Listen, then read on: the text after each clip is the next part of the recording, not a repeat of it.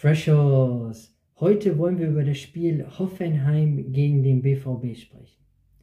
Hoffenheim hat das Spiel mit 0 zu 1 verloren. Der BVB ist zurzeit in Form, der BVB gewinnt seine Spiele, der BVB ist mit dem Ball abgezockter und der BVB ist gegen den Ball defensiv viel stabiler geworden. Und das macht es für jeden Gegner sehr schwierig, den BVB, ähm, ja, den BVB vor Probleme zu stellen. Hoffenheim hat das meiner Meinung nach sehr, sehr gut gemacht. Also Hoffenheim hat sich eine Vielzahl an hochwertigen Chancen herausgespielt. Ähm, Hoffenheim hat immer wieder auch gut aus dem Druck herausgespielt. Hoffenheim hat mit dem Ball in einem 3-4-1-2 gespielt. Und der BVB hat mit dem Ball in einem 4-3-3 gespielt. Ähm, Hoffenheim hat gegen den Ball in einem 5-2-3 gespielt.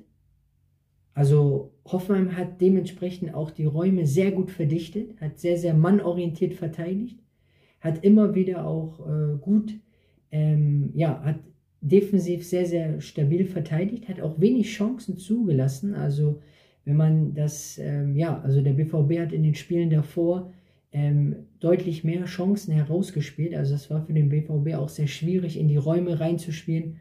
Hoffenheim war sehr, sehr gut im Verschieben auf die ballorientierte Seite. Ballfern hat der BVB immer wieder gute Situationen gefunden durch Diagonalbälle auf die Außen. Äh, da der BVB die Außen sehr, sehr gut besetzt hat. Ähm, der BVB hat gegen den Ball in einem 4-3-3 gespielt.